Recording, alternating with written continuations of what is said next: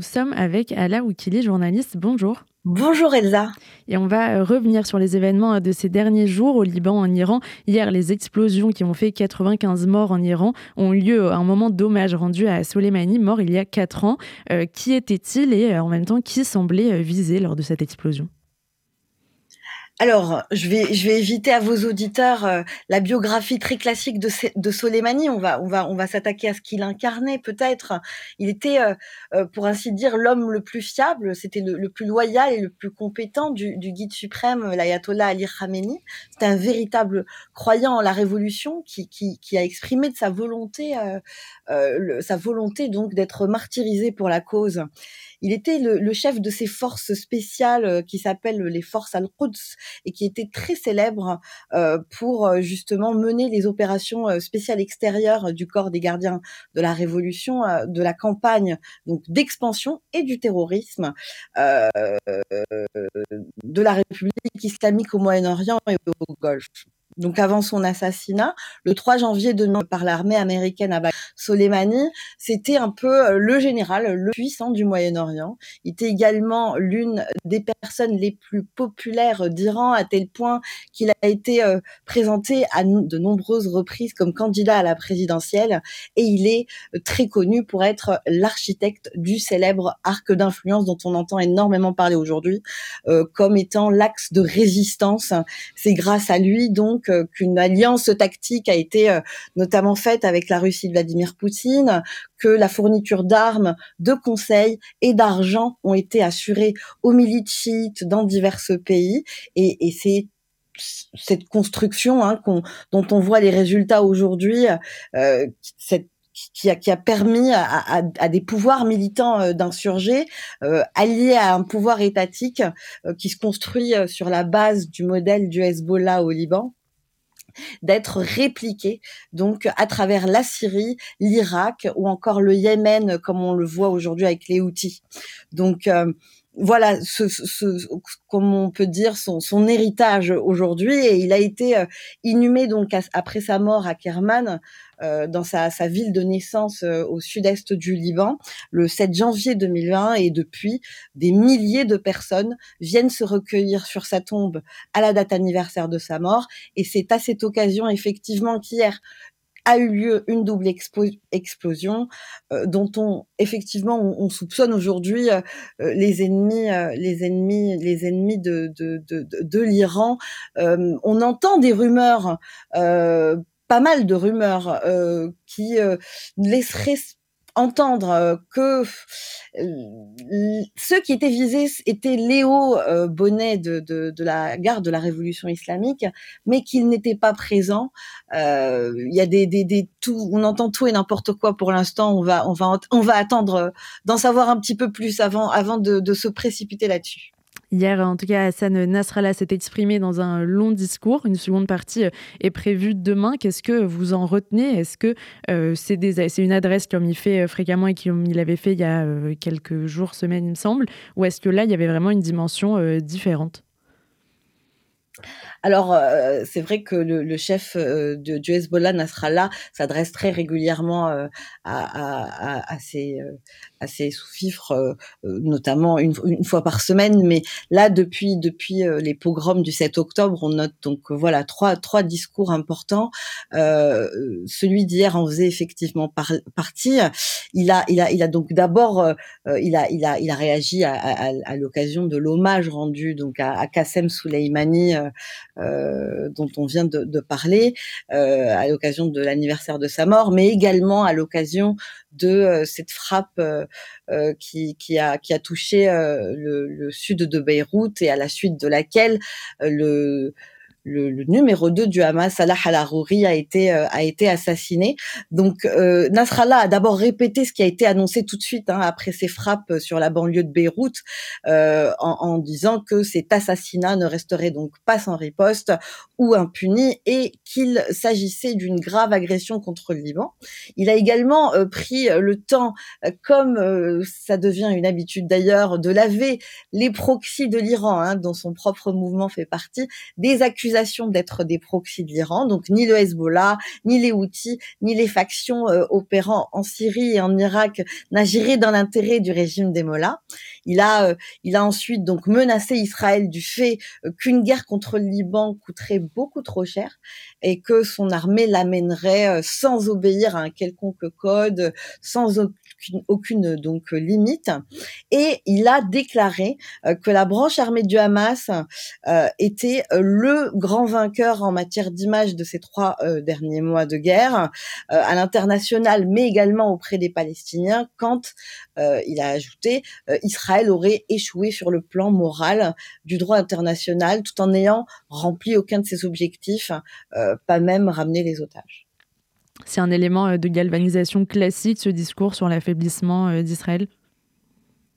C'est un événement très galvanisant, d'autant qu'il joue sur vraiment toutes les cordes sensibles. Euh, il a même euh, même voilà euh, être dans dans, dans dans dans les codes classiques de la haine des États-Unis, la haine la haine d'Israël, le fait aussi que il a pu distiller quelques quelques fake news en faisant croire à toute son audience que les, les, les Israéliens fuiraient par centaines de milliers le territoire israélien. il a également assurer que toute euh, la nouvelle génération, plus de 50% de la génération euh, américaine, euh, la jeune génération américaine souhaitait démanteler Israël. Il a repris le slogan, hein, le triste slogan de la libération de la Palestine du Jourdain à la mer. Donc pour son audience cible, oui, c'était un discours qui était effectivement très très galvanisant, d'autant que il a pu faire état de nombre nombre de d'actions menées jusqu'ici depuis la frontière euh, libanaise sans qu'il y ait une riposte, euh, selon lui, hein, à la hauteur de la part d'Israël. Justement, ça fait plusieurs semaines, moi, que cette frontière entre Israël euh, et le Liban est un lieu de tension, d'échange de tirs, d'envoi de drones. Quand est-ce que ça a commencé exactement et qu'est-ce qui se joue dans cette zone? Alors euh, du côté euh, du côté euh, frontière Israël-Liban, on a on a du mal à le dire à haute voix. Je ne sais pas pourquoi, mais il est évident qu'Israël Liban sont en guerre depuis depuis déjà le 8 octobre.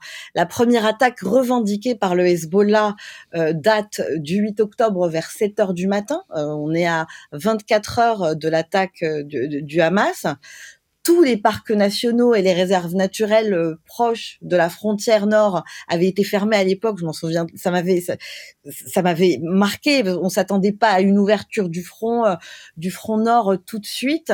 Et, et, depuis, Israël a évacué des dizaines de milliers d'habitants de villes, de villages proches de cette frontière nord dont beaucoup craignent aujourd'hui de rentrer, hein, tant la menace du Hezbollah demeure.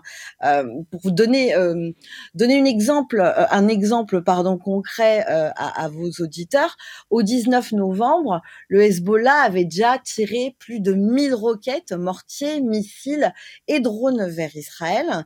Nasrallah avait déclaré dans son deuxième discours, hein, quelques jours plus tôt, que l'organisation avait introduit de nouvelles armes, notamment des, missiles balistiques, euh, et il a menacé euh, qu'il continuerait de faire pression sur Israël par le biais d'attaques continues chose dont euh, il s'est encore vanté hier. Le discours dont on parle, qu'il a donc tenu hier, il, il, revendique plus de 700 attaques contre Israël et il précise que c'était son mouvement qui avait attaqué en premier.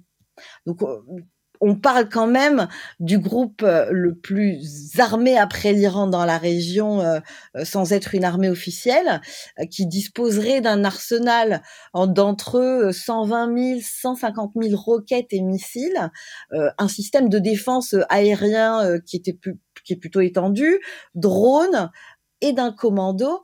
Et, et, ce commando qui s'appelle les forces d'élite Radwan c'est celui qui fait aujourd'hui craindre à Israël une éventuelle attaque dans le nord, euh, comme celle qui a été menée par le Hamas le 7 octobre, et qui fait penser euh, à, l'État israélien et à l'armée que les forces du Hezbollah doivent être repoussées coûte que coûte à au moins 10 kilomètres de la frontière afin que ces citoyens israéliens déplacés puissent rentrer chez eux Et je peux vous dire, Elsa, que si l'option diplomatique est envisagée, euh, l'option militaire n'est pas bien loin, parce que depuis le 8 octobre, on ne peut constater que euh, le, que, le fait que l'on s'en rapproche, parce que les échanges de tirs sont réguliers entre le Hezbollah et l'armée, ils sont quasi quotidiens depuis plus de deux mois.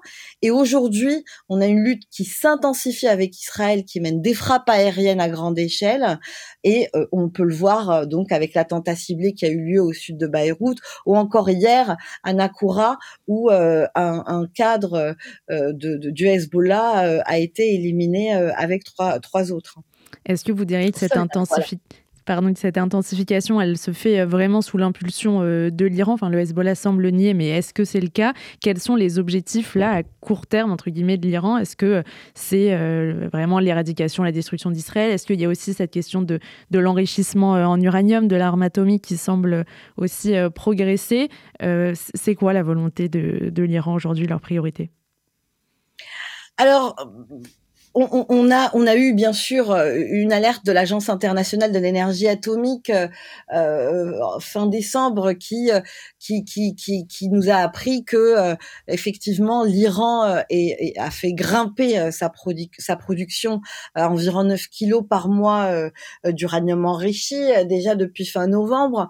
On, sait que l'avancée du programme iranien, du programme nucléaire iranien semble inexorable et qu'en plus elle se fait dans le cadre d'un rapprochement euh, avec la Russie euh, qui a proposé de, de, de l'aider euh, donc non seulement avec son, son, programme de missiles mais en possiblement en lui livrant des avions de combat et, et, parallèlement vous avez l'Iran qui qui a déjà fourni des centaines de drones aux armées russes que eux utilisent contre les civils ukrainiens et si effectivement on peut craindre pour la, la, la, la, sécurité des Ukrainiens, il y a aussi une menace réelle hein, qui, euh, qui, qui, contre la, donc la, la, stabilité des pays de la région. Euh, Israël, Israël qui aussi allait chercher euh, des alliés, euh, notamment euh, en, en, Arabie Saoudite en leur euh, donnant le go pour leur programme, euh, leur programme nucléaire. Qu'est-ce qu'on peut aujourd'hui craindre de l'Iran? Ben, l'Iran agit déjà par proxy, hein, même si elle le nie. Vous avez un nombre incalculable de milices qui opèrent pour son compte dans, dans, toute la région et, et dont certains ont redoublé d'efforts. Vous avez énormément de bases américaines qui sont euh, attaquer euh, en, Syrie, euh, en Irak, des ripostes quasi quasi quotidiennes là depuis depuis depuis ces dernières semaines. On, va dire que c'est l'embrasement que tout le monde craint, mais pour l'instant, il n'est pas vraiment là. Hein. C'est, c'est, on va dire, des, des, attaques, des attaques régulières, mais dont on, dont on, peine à voir, euh, dont on peine à voir l'objectif euh, sur le long terme d'un point de vue militaire. Voilà. Euh, mmh. Moi, j'attendrai, tout simplement, j'attendrai.